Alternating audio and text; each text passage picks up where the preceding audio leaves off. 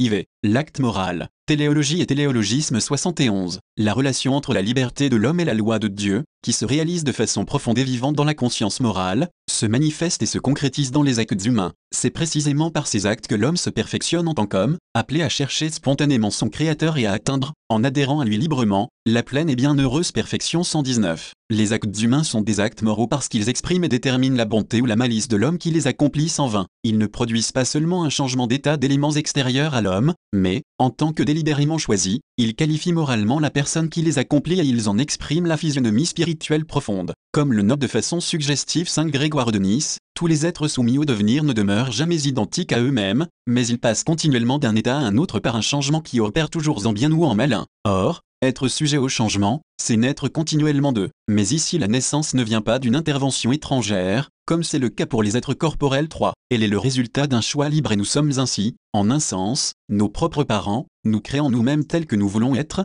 et, par notre volonté, nous façonnant selon le modèle que nous choisissons 121, 72. La moralité des actes est définie par la relation entre la liberté de l'homme et le bien authentique. Ce bien n'est établi comme loi éternelle, par la sagesse de Dieu qui ordonne tout être à sa fin, cette loi éternelle est connue autant grâce à la raison naturelle de l'homme, et ainsi, elle est loi naturelle, que, de manière intégrale et parfaite, grâce à la révélation surnaturelle de Dieu, elle est alors appelée loi divine. L'agir est moralement bon quand les choix libres sont conformes au vrai bien de l'homme et manifestent ainsi l'orientation volontaire de la personne vers sa fin ultime, à savoir Dieu lui-même, le bien suprême, dans lequel l'homme trouve son bonheur plein et parfait. La question initiale du dialogue entre le jeune homme et Jésus, que dois-je faire de bon pour avoir la vie éternelle? MT 19, 16, met immédiatement en évidence le lien essentiel entre la valeur morale d'un acte et la fin ultime de l'homme. Dans sa réponse, Jésus corrobore la conviction de son interlocuteur, l'accomplissement d'actes bons, exigé par celui qui seul est le bon, constitue la condition indispensable et la voie de la béatitude éternelle. Si tu veux entrer dans la vie, observe les commandements, MT 19, 17. La réponse de Jésus et la référence aux commandements manifestent aussi que la voie qui mène à cette fin est marquée par le respect des lois divines qui sauvegardent le bien humain. Seul l'acte conforme au bien peut être la voie qui conduit à la vie. Ordonner rationnellement l'acte humain vers le bien dans sa vérité et rechercher volontairement ce bien, appréhendé par la raison, cela constitue la moralité. Par conséquent, l'agir humain ne peut pas être estimé moralement bon seulement parce qu'il convient pour atteindre tel ou tel but recherché, ou simplement parce que l'intention du sujet est bonne 122. L'agir est moralement bon lorsqu'il indique et manifeste que la personne s'ordonne volontairement à sa fin ultime et que l'action concrète est conforme au bien humain tel qu'il est reconnu dans sa vérité par la raison. Si l'objet de l'action concrète n'est pas en harmonie avec le vrai bien de la personne, le choix de cette action rend notre volonté et notre être même moralement mauvais, et il nous met donc en contradiction avec notre fin ultime, le bien suprême, à savoir Dieu lui-même 73. Par la révélation de Dieu et par la foi, le chrétien connaît la nouveauté dont est marquée la moralité de ses actes, ceux-ci sont appelés à exprimer la conformité ou la non-conformité avec la dignité et la vocation qui lui ont été données par la grâce, en Jésus-Christ et dans son esprit, le chrétien est une créature nouvelle, fils de Dieu, et, par ses actes, il manifeste sa ressemblance ou sa dissemblance avec l'image du Fils qui est l'aîné d'une multitude de frères, RM 8, 29, il vit dans la fidélité ou dans l'infidélité au don de l'Esprit, et il s'ouvre ou se ferme à la vie éternelle, à la communion dans la vision, dans l'amour et dans la béatitude avec Dieu Père, Fils et Esprit 523. Le Christ nous façonne à son image, écrit Saint Cyril d'Alexandrie, au point de faire briller en nous les traits caractéristiques de sa nature divine grâce à la sanctification, à la justice et à la rectitude d'une vie conforme à la vertu 1. Ainsi, la beauté de l'incomparable image resplendit sur nous qui sommes dans le Christ et qui devenons des hommes de bien par nos œuvres 124. En ce sens, la vie morale possède un caractère téléologique fondamental, car elle consiste dans l'orientation délibérée des actes humains vers Dieu, bien suprême et fin, telot, ultime de l'homme. De nouveau, la question du jeune homme à Jésus l'atteste, que dois-je faire de bon pour avoir la vie éternelle? Mais cette orientation vers la fin ultime n'est pas une dimension subjective qui dépend seulement de l'intention. Elle présuppose que des actes puissent être ordonnés, par eux-mêmes, à cette fin, en tant qu'ils sont conformes à l'authentique bien moral de l'homme, préservé par les commandements. C'est ce que rappelle Jésus dans sa réponse au jeune homme, si tu veux entrer dans la vie, observe les commandements, MT 19, 17. Ce doit être évidemment une orientation rationnelle et libre, consciente et délibérée, en vertu de laquelle l'homme est responsable de ses actes et soumis au jugement de Dieu, juge juste et bon qui récompense le bien et châtie le mal.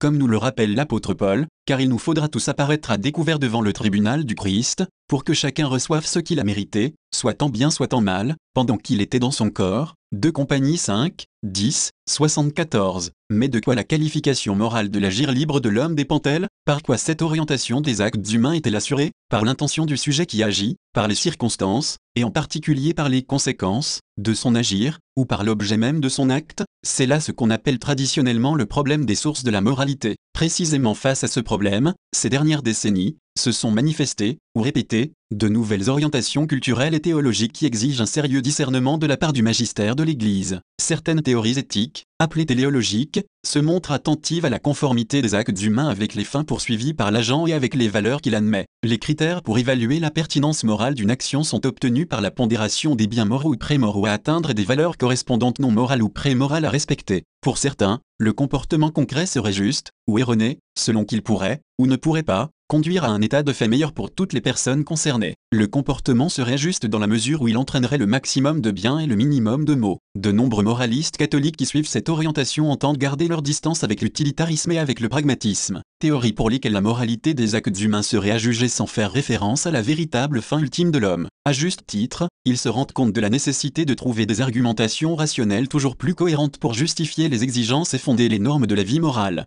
Cette recherche est légitime et nécessaire, du moment que l'ordre moral fixé par la loi naturelle est par définition accessible à la raison humaine. Au demeurant, c'est une recherche qui correspond aux exigences du dialogue et de la collaboration avec les non-catholiques et les non-croyants, particulièrement dans les sociétés pluralistes 75. Mais, tout en s'efforçant d'élaborer une telle morale rationnelle, parfois appelée à ce titre morale autonome, on rencontre de fausses solutions, liées en particulier à une compréhension inadéquate de l'objet de l'agir moral. Certains ne prennent pas suffisamment en considération le fait que la volonté est impliquée dans les choix concrets qu'elle opère, ces derniers déterminent sa bonté morale et son orientation vers la fin ultime de la personne. D'autres s'inspirent d'une conception de la liberté qui fait abstraction des conditions effectives de son exercice, de sa référence objective à la vérité sur le bien et de sa détermination par des choix de comportement concrets. Ainsi, Selon ces théories, la volonté libre ne serait ni moralement soumise à des obligations déterminées, ni formée par ses choix, bien que restant responsable de ses actes et de leurs conséquences. Ce téléologisme, en tant que méthode de découverte de la norme morale, peut alors, selon des terminologies et des approches empruntées à divers courants de pensée, recevoir le nom de conséquentialisme ou de proportionnalisme.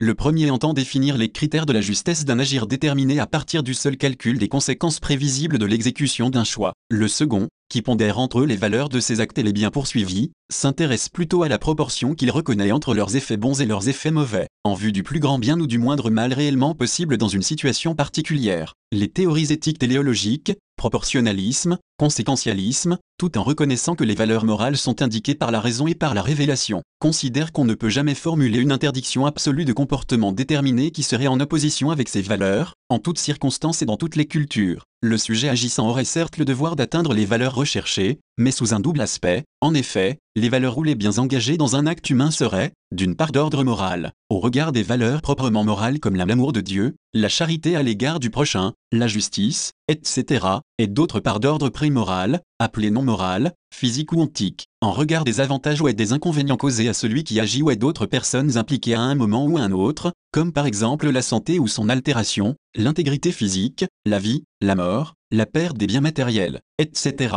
Dans un monde où le bien serait toujours mêlé au mal et tout effet bon lié à d'autres effets mauvais, la moralité de l'acte serait jugée de manière différenciée, sa bonté morale à partir de l'intention du sujet rapporté aux biens moraux, et sa rectitude, à partir de la prise en compte des effets ou des conséquences prévisibles et de leurs proportions. En conséquence, les comportements concrets seraient à évaluer comme justes ou erronés, sans que pour autant il soit possible de qualifier comme moralement bonne ou mauvaise la volonté de la personne qui les choisit. En ce sens, un acte qui, placé en contradiction avec une norme négative universelle, viole directement des biens considérés comme prémoraux, pourrait être qualifié comme moralement admissible si l'intention du sujet se concentrait, selon une pondération responsable des biens impliqués dans l'action concrète, sur la valeur morale jugée décisive dans les circonstances, l'évaluation des conséquences de l'action, en fonction de la proportion de l'acte avec ses effets et de la proportion des effets les uns par rapport aux autres, ne concernerait que l'ordre prémoral. La spécificité morale des actes, c'est-à-dire de leur bonté ou de leur malice, serait exclusivement déterminée par la fidélité de la personne aux valeurs les plus hautes de la charité et de la prudence,